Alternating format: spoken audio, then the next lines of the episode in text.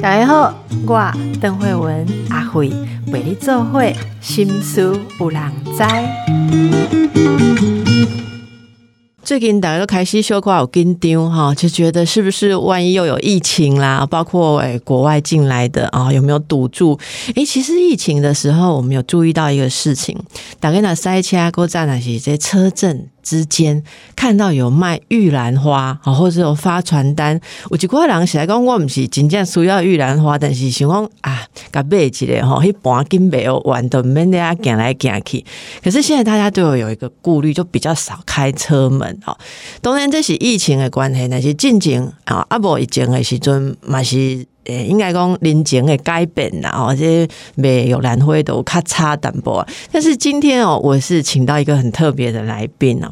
大家有没有想过玉兰花是哪里来的、哪里产的？哈，诶，那最近大家很关心这个风土民情，因为兰博都出国，哦，他们讲哇。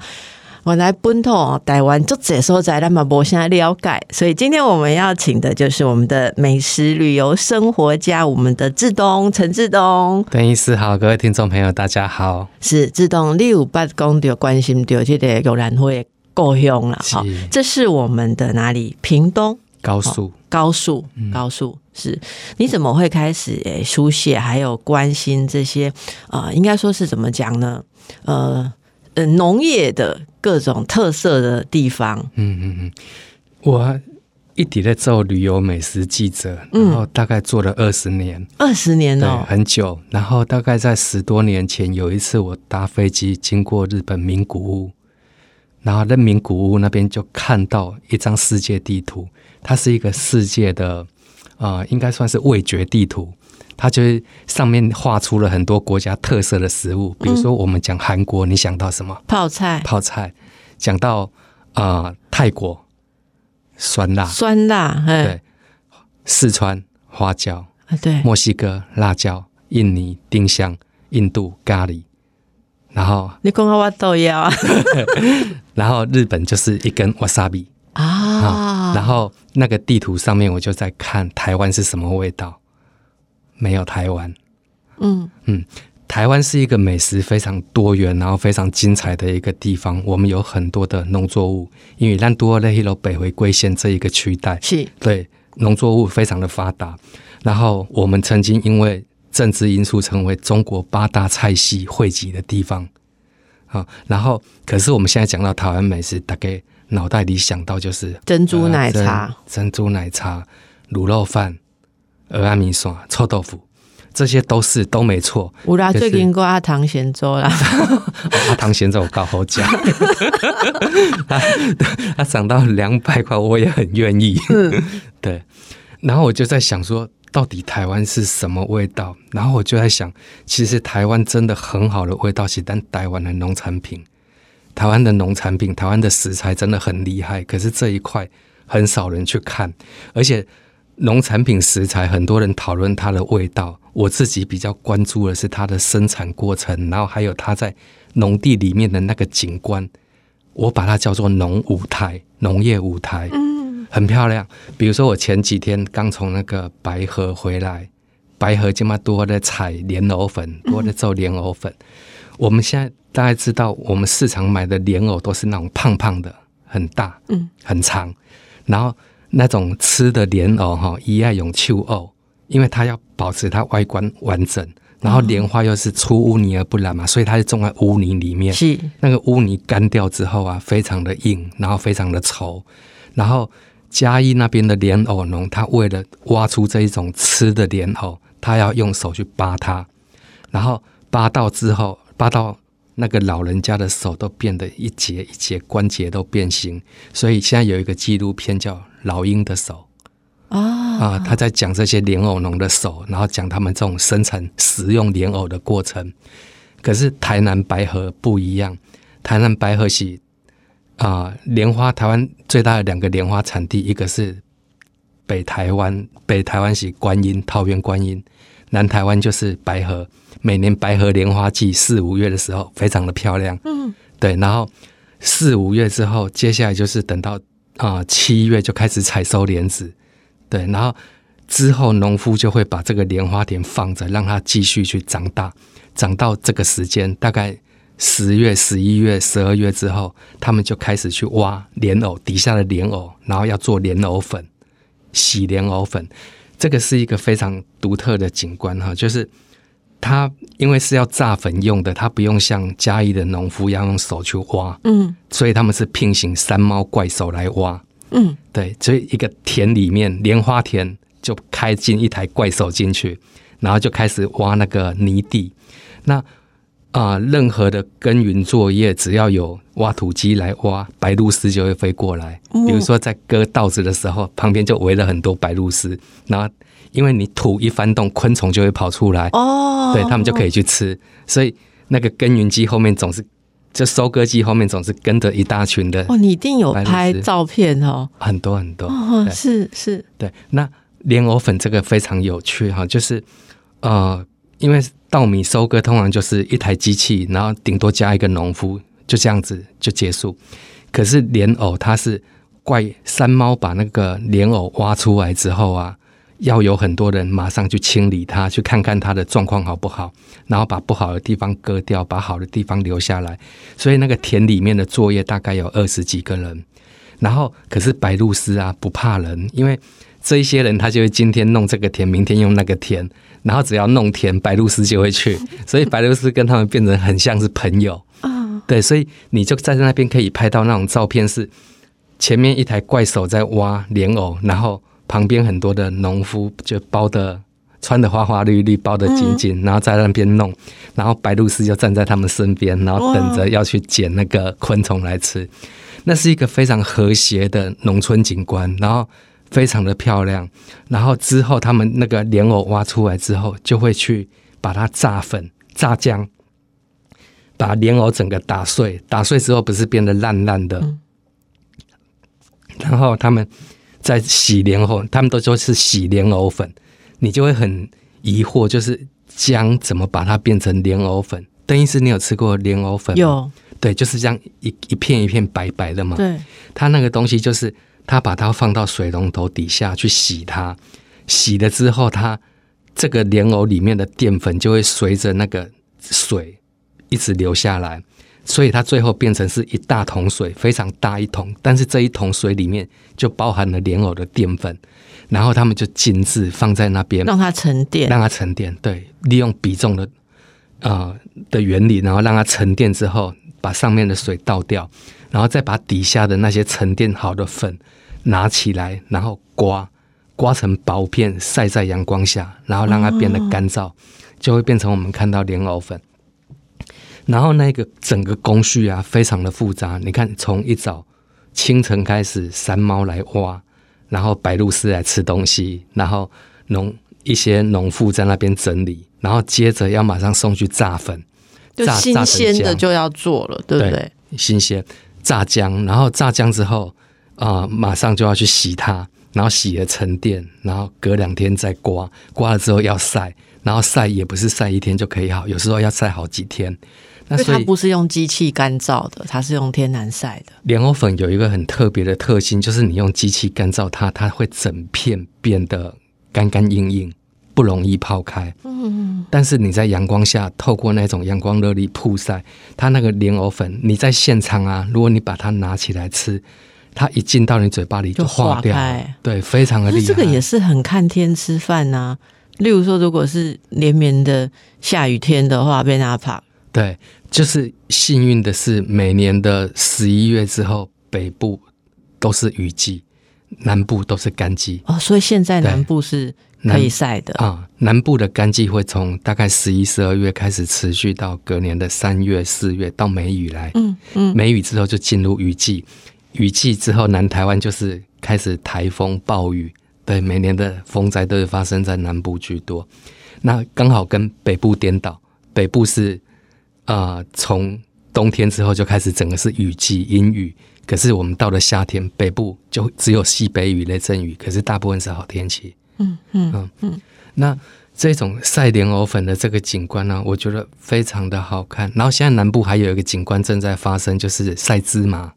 哦，晒芝麻是在哪里？芝麻是在台西港，就是芝麻这个产业啊，它曾经差点在台湾消失，因为啊、我们现在买新鲜的芝麻粒一斤是一百三十块，然后它要三斤才能够榨出一瓶麻油，等于说这一瓶麻油它最少最少成本就是三百九十块。是然后加上那个瓶子，还有包装，还有各种其他种种的，一瓶麻油最少要一西西一块钱，也就是一斤要卖六百块，它才合划算。划算，嗯，可是你用进口的麻油来榨油的话，可能你那一瓶麻油只要卖两百块，你就可以划算。那进口麻油、进口芝麻粒，它真的非常的便宜，可是它有一个问题，就是新鲜度的问题。这个新鲜度问题有一个很有趣的是，比如说我们的芒果要出口到日本，我们一定要把它芒果的中心加加热到四十六点五度，持续半小时，你才可以出去。这样确保里面的虫都不会再到了国外，然后把人家把虫传播给人家。那但是芒果经过这样加热之后，它味道一定会变，所以日本吃的芒果一定不会有台湾新鲜的好吃。那一样的道理就是，当国外的芝麻进口到台湾，它会经过很多的药检程序、加热，然后到最后。它那个过程，而且闷在船上，它很有可能产生油耗味。啊，伊都变做已经烘过啊，再来的是啊，呃不，处理过它主要是用药剂。啊，对用药剂我们更不喜欢，对对对，因为芝麻闷在船上，它容易产生黄曲毒素，然后所以它会用药剂，然后来了之后，很有可能会产生油耗味。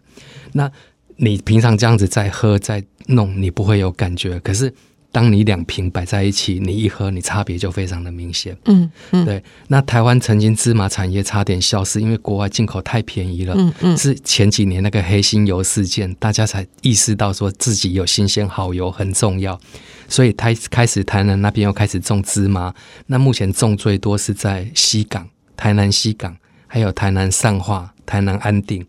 然后他们现在十一、十二月这个时候啊，也正是晒芝麻的景观。芝麻它就是长出来之后，它会开一朵小白花，然后结成一个像小指头一样的硕果，然后再开花、再结果、再开花、再结果。大概结到第十二层花或十八层花的时候，农夫会把最上面那一层花拆掉，折断之后，它就不会再开花，然后它就开始硕果会肥大。肥大之后，等到它接近成熟，农夫就把它割下来，然后曝晒在田田里面，然后之后那个硕果它就会爆开，芝麻粒就从里面滚出来。嗯，对，然后每一颗硕果里面大概有八十颗芝麻，然后就是我们每喝的一瓶一瓶麻油，它其实都是无数的芝麻去榨出来的，就是那个景观啊，非常的好看，就是因为他们会把芝麻杆像一叠交叉叠、交叉叠，然后叠的整个田里面，是一个非常独特的景观。那我觉得台湾旅游有一个很有趣的，这个是其他国外都没有。你说要住五星级饭店，哪个国家没有？你说要看名山大水，哪一个国家没有？可是你要看这种农业景观，看这一种农夫、食材、鸟类、昆虫这之间的大自然的各种互动，台湾的休闲农业，台湾的休闲农场就是一个非常独特的地方。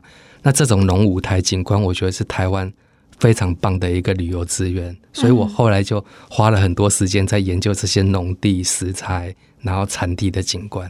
哇，那个志东，你听你在讲啊，我我觉得那个画面，我我只是觉得说，好像在看一个什么很棒的纪录片，然后觉得那些芝麻好像一粒一粒都有生命 我今天回去连藕粉跟那个麻油喝起来感觉都不一样了。嗯我想大家应该也听到那种感觉。不过我们之前真的没有这样子呃被这样描述的时候，有时候对这些事情就是看过去而已。我想你那时候发现这一块的时候，因为你从二十年前就开始注意到这些，应该是一个应该没有没有很多人在谈，或没有很多人在探索的一个方向，对不对？嗯我但是没有到二十年，就前面十年，其实我也是到处出国旅游采访，嗯然后就是一般的旅游记者。然后，可是我就是自从看了那个海报，思索到食材的这些东西，开始接触休闲农业之后，才越看越多。那你是不是也现在也可以做一张那个台湾的那个美食地图，应该说是食材地图，每个地方，你刚刚就讲了几个地方就已经可以标上去了嘛？因为有例如我们现在看到一片的芝麻，然后对不对？那个莲藕，哎，莲藕，我们在进广告之前先问一个小问题：那个做莲藕粉的莲藕跟吃的莲藕是品种不同吗？品种不同，品种不同。然后啊，它的照顾方式也不同，采收季节也不同，所以就看它呃农地适合种哪一种的发展哦。今天我的来宾是美食旅游生活家陈志东，度假。呃，其实为了解释一下志东为什么会开始对这个农舞台哦产生这么大的热情，结果听这些 莲藕粉哈，还有芝麻就入迷了。啊听众朋友选讲，你开心不是讲咩讲屏东哈？我们就玉兰花的故乡屏东高树了。好，那我们现在回到这个屏东高树乡，我们如果有这边的听众朋友，请注意听过来哦，帮我们分享一下。来，我们介绍一下屏东高树乡它的地。理位置啊，然后我先被点线哦，它是它很偏远，很多人没有听过高速这一个地方，嗯，很多人会把它跟高雄大树搞混，嗯，那它其实是在北北屏东，其实它是在靠近三地门那个地方，它是在进入原住民部落三地门社区跟马家的周边的一个客家的村落，那有一个。客家作家叫钟礼和，嗯，对，那是他出生的地方。那个地方以前叫做大路关，大就是大小的大，马路的路，关就是玉门关那些关卡的关，大陆关。然后大陆关也是原住民的音译过来的。对，那呃那个地方后来啊，它就是一个很淳朴淳朴的农业乡镇，然后一直很不知名。可是那边生产了台湾很多独特的。特别的作物，呃，比较常见的，比如说凤梨，它是很大的凤梨产地，它是很大的芋头产地，它是很大的蜜枣产地。可是它最独特的作物就是玉兰花，就是玉兰花这一个东西啊，是台湾人从小到大习惯的味道跟景观。就是你在马路上，你都会看到有人来卖玉兰花。然后我这一次前阵子有访采访到一个。平科大的硕士，他他的论文就是写玉兰花，然后他自己本身也是玉兰花的花农，他种了八年，大概三十多岁，他种了八年。他说八年来，他听到被车撞死的玉兰花小贩已经有十个。嗯，他是一个非常辛苦、非常高危险的作业。然后，可是为什么还要卖玉兰花？对我那时候就非常的好奇，就是说。我们这个大家都熟悉的味道，可是它到底从哪里出来，大家都不知道，大家都不知道，所以我就去找。然后后来他们就在讲，玉兰花其实台湾最大产地百分之七十七集中在屏东的高速跟盐埔，这么集中哦？对，只在那一个区域。所以玉兰花有需要那么样独特的一个？地地理或是气候才能种吗？啊，那个是一个历史背景造成的，因为很多的农产业它其实都会集中在一起，嗯，因为这样子你要出货要购买相关的资材都会比较方便，所以你就会看到这一区大家都种芋头，那一区大家都种凤梨，它它其实是因为有一些地理的地理上的因素、经济上的因素。那台湾玉兰花其实这个产业在台湾大概六十几年了，然后。最早啊，它其实是屏东离港有一个玉兰花花农，他种了玉兰花之后，他就在想说这个东西要怎么样把它变成钱。玉兰本来没有吗？就是在那之前，大家只是种着一个自然的种着，没有特别运用它。玉兰花是一种非常高大的树。对，对我们看到玉兰花的小小朵，你很难想象它的树很高大，它可以到三四层楼高。哦，所以让去花市啊买那种玉兰花的那个盆栽，那个不一样，因为你只有盆栽，所以它就是长那样而已。嗯嗯。以前我们家院子有毛能长，但是它大概就长到二楼就没有再长了。哦，它可以到三四层楼高，很高。然后那时候，可是玉兰花它的花型一点都不好看，你说要把它拿来插没有用。它最好的、最大的特色就是香，可是它的香只能维持一天，在常温下只有一天，然后大概到第二天就已经不行了，而且整个花型变得很难看。所以玉兰花它最大的精神就是你必须要把它采下来之后，快速的卖出去。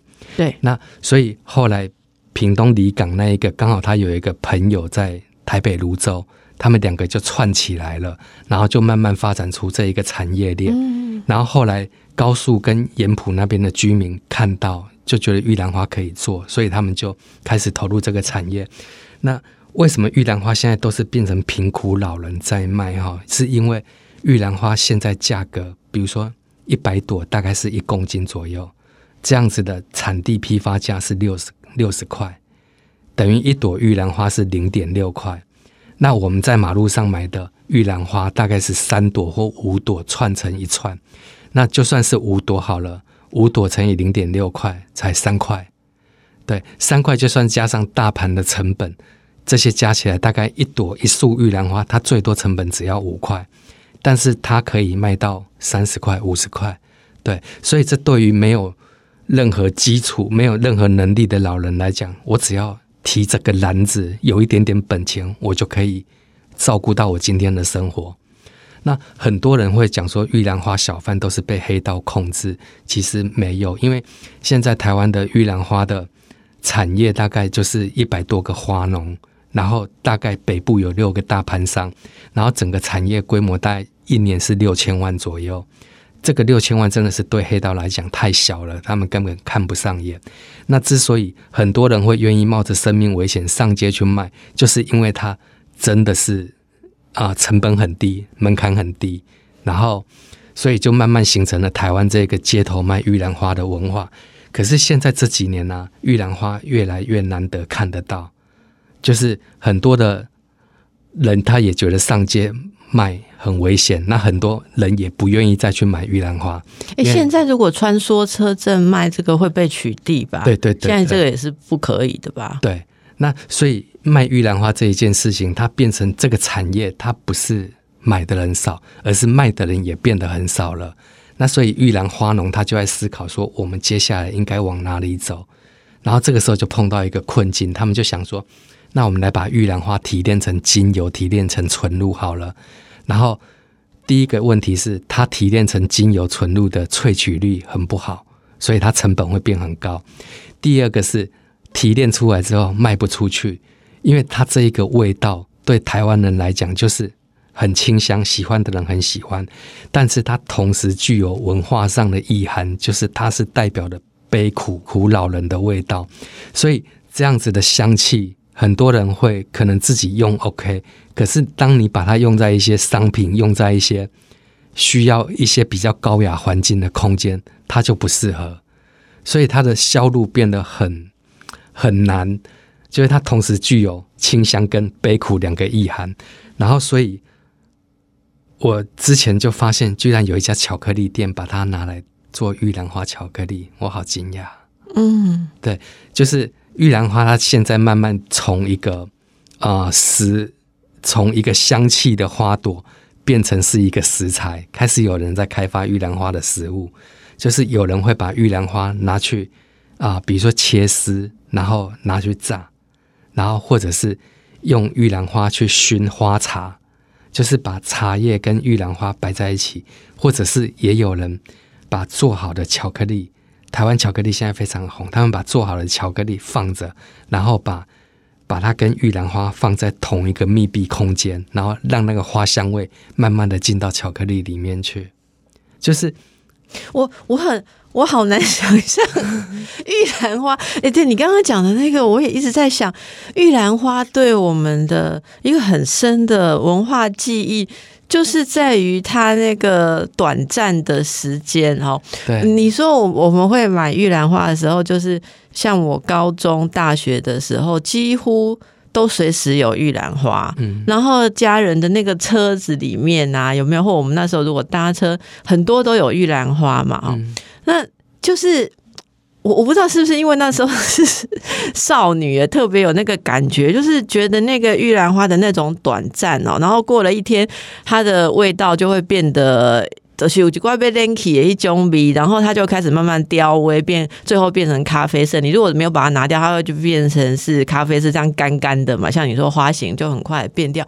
可是正因为这个短暂，所以觉得非常的诗意。哦，然后，然后又因为他是在街上这样子去贩卖的，的确那时候会觉得说，如果你买一串玉兰花，也有是就虽然很很奇怪，但是就是有一种有你有帮助人的感觉啦。所以那个花，呃，就是随意的勾在包包上，那种细细的铁丝啊，那样勾在包包上或什么，真的是一个很重要的回忆。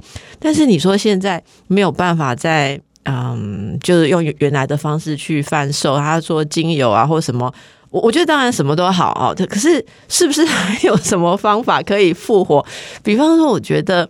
跟美赛个便利商店需要合作节嘛？也可以，对。每天早上那个去便利商店买早餐的时候啊，那个 A 加 B 饮料加呃饭团加三明治的时候，再加个今天的香味，安尼上来几头，我我自动在哪矿有机会？但是这个当然有它相当的困难，因为你讲现代人的整个嗯那个。应该说是就是生活的方式不太一样。那你说现在我们去哪里会勾着一朵玉兰花？这也真的是很不一样。好，那么这会影响到那边的整个地貌，或是你刚刚讲的舞台吗？会。那个玉兰花有一个很大的特色，它是晚上天黑之后才开花，然后所以它这个产业链是每天在大概夏天七点以后，冬天六点以后天黑了。农夫就开始夏天去采花，然后采花的时间要集中在两个小时以内。你赶快把它全部采下来之后，连夜从屏东运到台北。所以玉兰花是一个非常快速的产业，而且是一个摸黑进行的产业链。那所以会点着很多灯这样子，然后大家在那里哦，太头灯这样。对，然后就是采花，采了之后就集中起来，然后用低温的方式送到台北，然后台北的大盘收了花之后。他们就开始把花配送到每一个跟他合作的这些老人、弱势的人手上，然后在清晨之前，他们手上都已经有今天的花了。然后接着，他们就有的会到快车道上面去卖，有的就会到菜市场口去卖，有的就会到庙宇门口去卖。对，然后这个玉兰花的味道就这样子随随着那个一个产业链，然后就清晨的时候就在台湾街头散开。嗯，对，那庙宇现在有一些地方哈是不能点香的，然后就是嗯，会会建议以花献佛来代替香。那我记得，嗯，在这几年吧，就开始，例如说去那个庙宇啊，去拜祖先或什么的时候，每个人都会买那边的，就是像玉兰花或什么，然后用那个去供。供佛，或是去呃献给你的要膜拜的祖先，就不是像以前一样点香。我觉得这里应该也有一些，只是说这种祭祀或拜拜不是每天的行为。所以，如果你像你讲玉兰花，又不是刚好产在清明节或七月的话，那个就就可能就不是一个方式哦。那你刚刚说的这个送到台北来大盘再输出，所以现在仍然有在有。可是我真的觉得很少看到了，很少见了。这个就是问题，就是说，因为现在卖的人变少了，所以大盘的需求也就降低，那连带就影响到这个产业在高速，就是种花的人的意愿越来越低。那其实我觉得这个是台湾一个很重要的记忆，文化记忆，它不只是一个经济，而是伴随台湾人这么多年的街头香气。那所以我。那一次去也有在跟告诉的人讨论，有没有可能把带人家去认识玉兰花田变成是一个旅游行程，就是让你自己夏天，在傍晚之前，傍晚的时候不要等天黑，因为天黑里之后，玉兰花田里面会有蛇，嗯啊，会有一些你不想见到的动物在里面穿梭。那我们就是在傍晚的时候。等到花快要开之前，你去看认识花的景观，然后把那种比较早开的采回来，然后回到高速之后，我们找一家民宿，找一些好的餐厅，利用当地的食材来办一场晚宴，然后自己吃自己做的菜，或者是自己吃在地食材的东西，然后让它变成一个独特的产地旅行方式。我觉得这是一个很好的方式。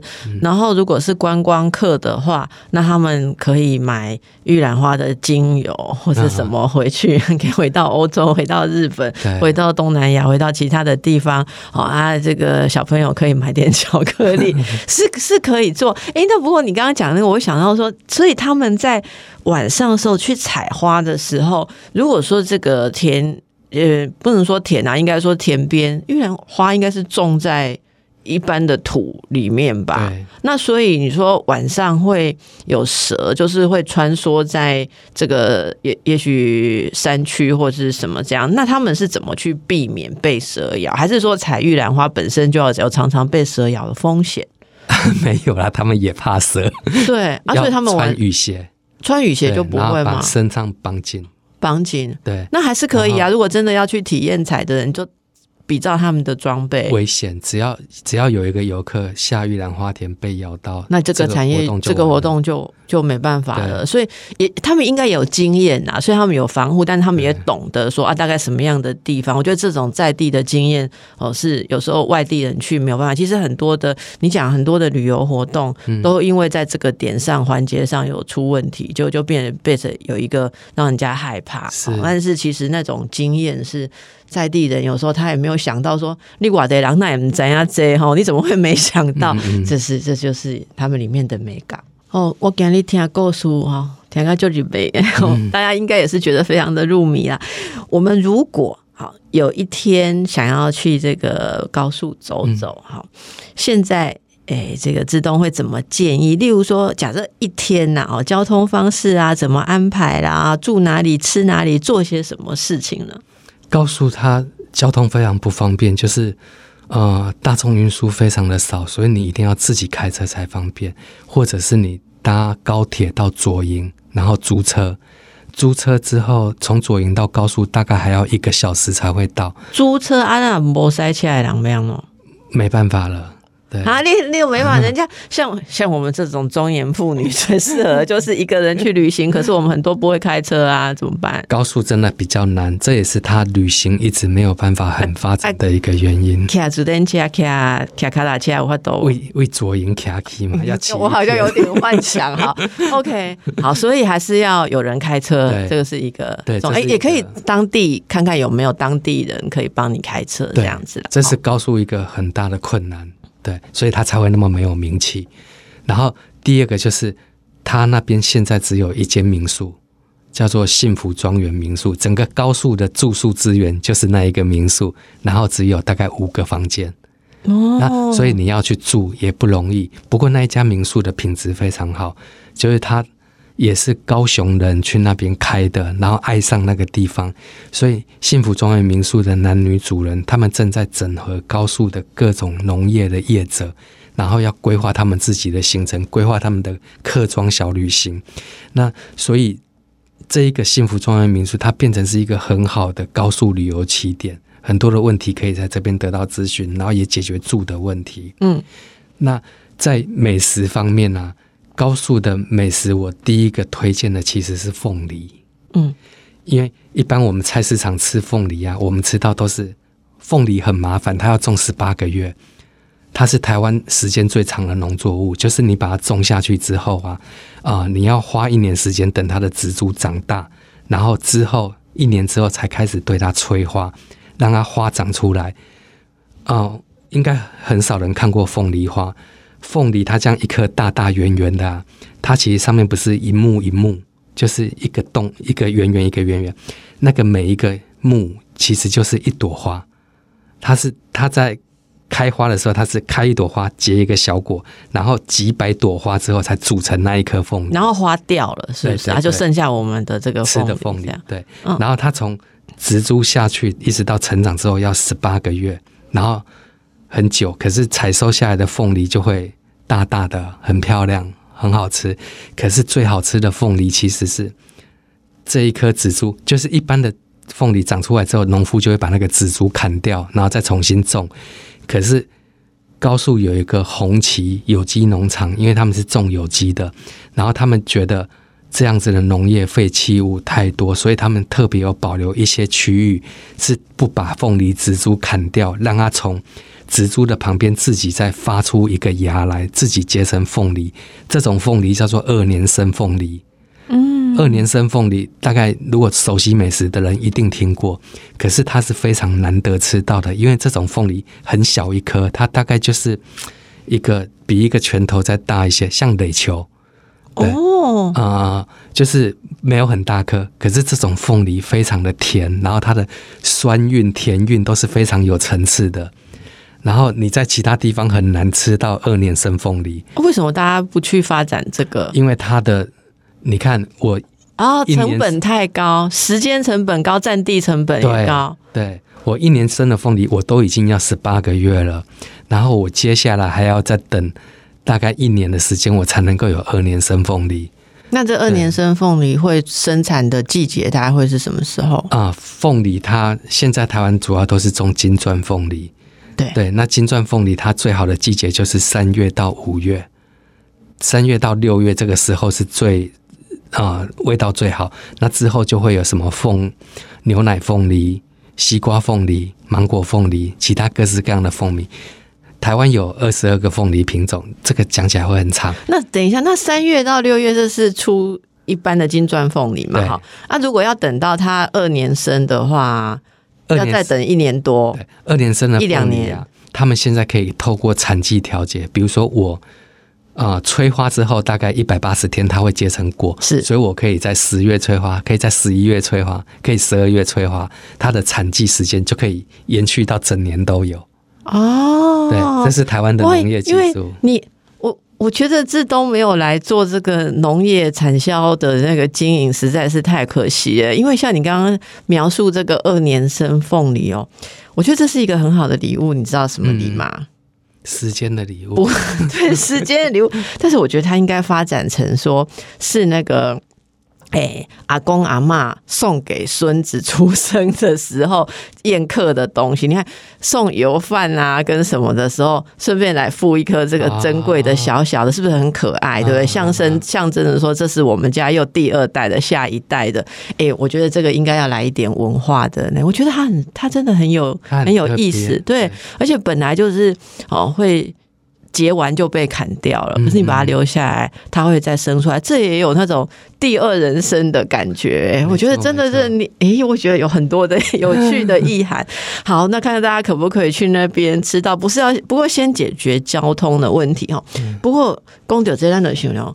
交通其实对于地方的发展真的很重要。我们光是今天很轻松的聊这个事情，又回到这一点上哈。像这些地方在呃交通未来都没有可期待的改善吗？当你的人游客人潮不够多，名气不够大，就很难改善。所以他们现在也在努力。当他知名度越高之后，有可能观光局的观光巴士可以开进去。嗯，对，那这个就可以解决大众运输的问题。那当你人潮来了之后，可能街上的一些民宿、旅馆就会出现，嗯你就可以解决住宿资源。因为它高速对北部人来讲，真的时间成本太高，高铁交通费用也太高，很远，所以你如果单当日来回是不可能，住一天也太赶。如果可以玩到三天两夜，你就会觉得这个地方非常的美。然后我还要补充一点，高速还有一家非常有名的店，叫做老大陆关老面店啊、它是当年高速曾经没落到街上找不到一家可以吃饭的面店。对，连小吃店都没有，所以那一个人他是一个文史工作者，他就觉得我为什么我的家乡可以连吃饭的地方都没有，所以他就开了一个面店，然后那个面店它是用柴烧，你现在很难看到用柴火烧的烧高汤的面店了，嗯，他还是维持那个景观，而且他把他的店弄得非常的漂亮。然后他一开始开店的时候，店里面只有二十一个碗，然后还打破了三个。然后那个 前一年常常都没有人，没有客人。然后后来有一年，他接到一个学生团体要来做文史考察，跟他订了二十七碗面。嗯，然后他就说：“我只有十八个碗，怎么给 二十七个人吃饭？”很有趣。后来他就是。送上去之后，因为他炉子也小，所以他就分批煮，煮好送上去，然后哦，吃得快的就偷偷赶快收回来洗。对，吃完没有人注意到他的碗不够。嗯，对，然后那一件事件之后啊，慢慢来高速的文史考察的人就越来越多，所以它面店现在很红。现在都是一些，比如说去骑单车的、骑重机的，然后他们都会特别绕到那里去吃他的柴烧面，嗯，嗯柴烧米粉汤，然后柴烧的干面、板条，就是客家食物。所以，然后高速有很多的凤梨田，有很多的农业景观，现在都陆续开始在整合，希望可以有比较好的观光发展。所以在整合当中，呃，有开始留住一些年轻的人力嘛？因为像这样子的地方，哈，其实面对很大的问题，就是在没落的时候，年轻人都为了生计必须要出走嘛，哈，爱出国啊，可以，那就留下来的人也没有比较没有办法去。呃，就是用用新的方式、新的思维来思考他们的经营嘛，那就会恶性循环一直下去。啊，有一些地方后来发展出，你说像东部有一些地方发展出这种文史观光的路线之后，你你的矿点工举话说，在一点东西笑脸，年轻一代重新再把他们的呃，例如说他们的农舍，再结合一些新的方式去经营。我们现我们之前也有访过说，呃，即使像是畜产业，它也有用一些不同的方式来经营，然后让你，例如说买肉变成一个很有很有你自己的思维的事情。不晓得高速现在的状况，人口上是如何？